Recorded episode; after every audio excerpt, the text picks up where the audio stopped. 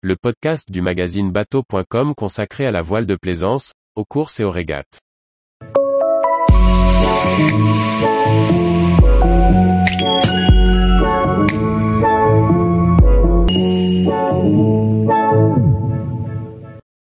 Le muscadet, un voilier mythique dont on ne peut se séparer. Par Anne-Sophie Ponson.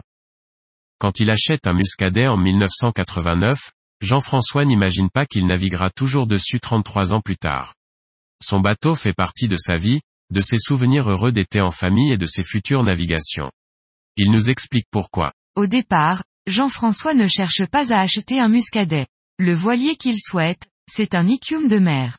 Cependant, considérant son budget, il se replie vers le premier, plus petit, moins cher, qui se négocie à l'époque entre 20 et 25 000 francs.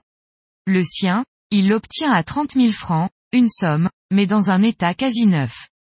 Fidèle à son idée de départ, il ouvre cependant un compte pour économiser le prix du futur bateau, plus grand, qu'il s'offrira à la retraite. Son muscadet, baptisé Gilles Boy, porte le numéro 568.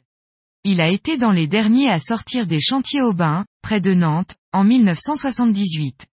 Son état excellent ne nécessite pas de travaux. À départ, Jean-François ajoute simplement un lock sondeur, pour un programme de navigation qui relève plus de la croisière que de la régate. Les premiers temps, c'est avec des copains qu'il navigue sur les côtes françaises, de Granville à Arcachon. Puis, il partage sa passion de la voile avec sa femme à bord du Muscadet et bientôt avec leurs deux fils. Cela en fait du monde sur un voilier de 6,40 mètres. Le voilier est cependant parfaitement bien aménagé pour optimiser tous les espaces.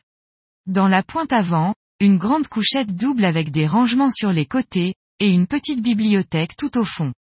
Au centre du bateau, un espace cuisine à bâbord et une vaste table à cartes à tribord.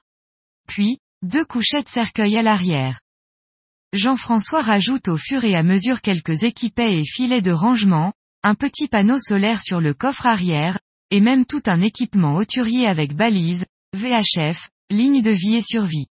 Sait-on jamais si les navigations les emmenaient loin, le muscadet n'est-il pas taillé pour la transat? Bien sûr, comparé aux critères de confort actuels, le muscadet est relativement spartiate. Il ne dispose pas de toilette ou de douche, les adultes ne tiennent certainement pas debout à l'intérieur et il n'y a pas de chauffage. Mais pour des navigations estivales, ce n'est pas bien grave. On s'arrange avec une douche solaire ou un pulvérisateur, un seau et les côtes françaises pour jardin et terrain de jeu. Pour Jean-François, les points forts essentiels du muscadet sont ses qualités marines indéniables. Jamais il ne s'est senti en danger sur son voilier, même dans les pires coups de vent. Le muscadet secoue, vibre, mais résiste à tout. Même quand il perd son safran devant l'île Dieu à cause d'une pièce dessoudée, il se sent en confiance pour rentrer à la voile au sable d'Olonne avec l'aide de son aviron. Pareil lorsqu'une pièce du vide de mulet lâche devant Saint-Malo, alors qu'il prend un riz par force 7. Pire encore, lorsqu'il se fracture le pied en se cognant sur la barre d'écoute dans le cockpit, il arrive à mener son bateau à vanne avant de terminer à l'hôpital. Il en ressort avec un plâtre et remonte de rechef sur son voilier pour le ramener à Royan. De plus, sur un bateau de cette taille, l'entretien, l'accastillage, les places de port et toutes les manutentions ne sont pas trop chères. Toutefois, pour une bonne conservation et éviter d'avoir à repeindre trop souvent, il est préférable, dit-il, d'abriter le voilier pendant l'hiver sous un hangar ou, à défaut, de le couvrir avec une bâche intégrale. Posséder un muscadet, c'est aussi faire partie d'une grande famille. L'association des propriétaires de muscadets, ou APM, anime le réseau de main de maître en proposant rencontres, événements, entraide et conseils. Finalement, l'heure de la retraite a sonné pour Jean-François. Alors qu'en est-il pour son fidèle muscadet?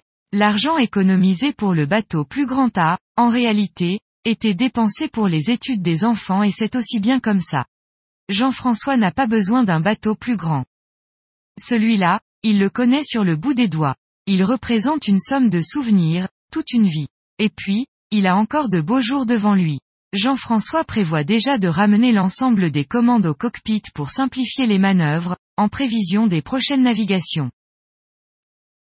Tous les jours, retrouvez l'actualité nautique sur le site bateau.com et n'oubliez pas de laisser 5 étoiles sur votre logiciel de podcast.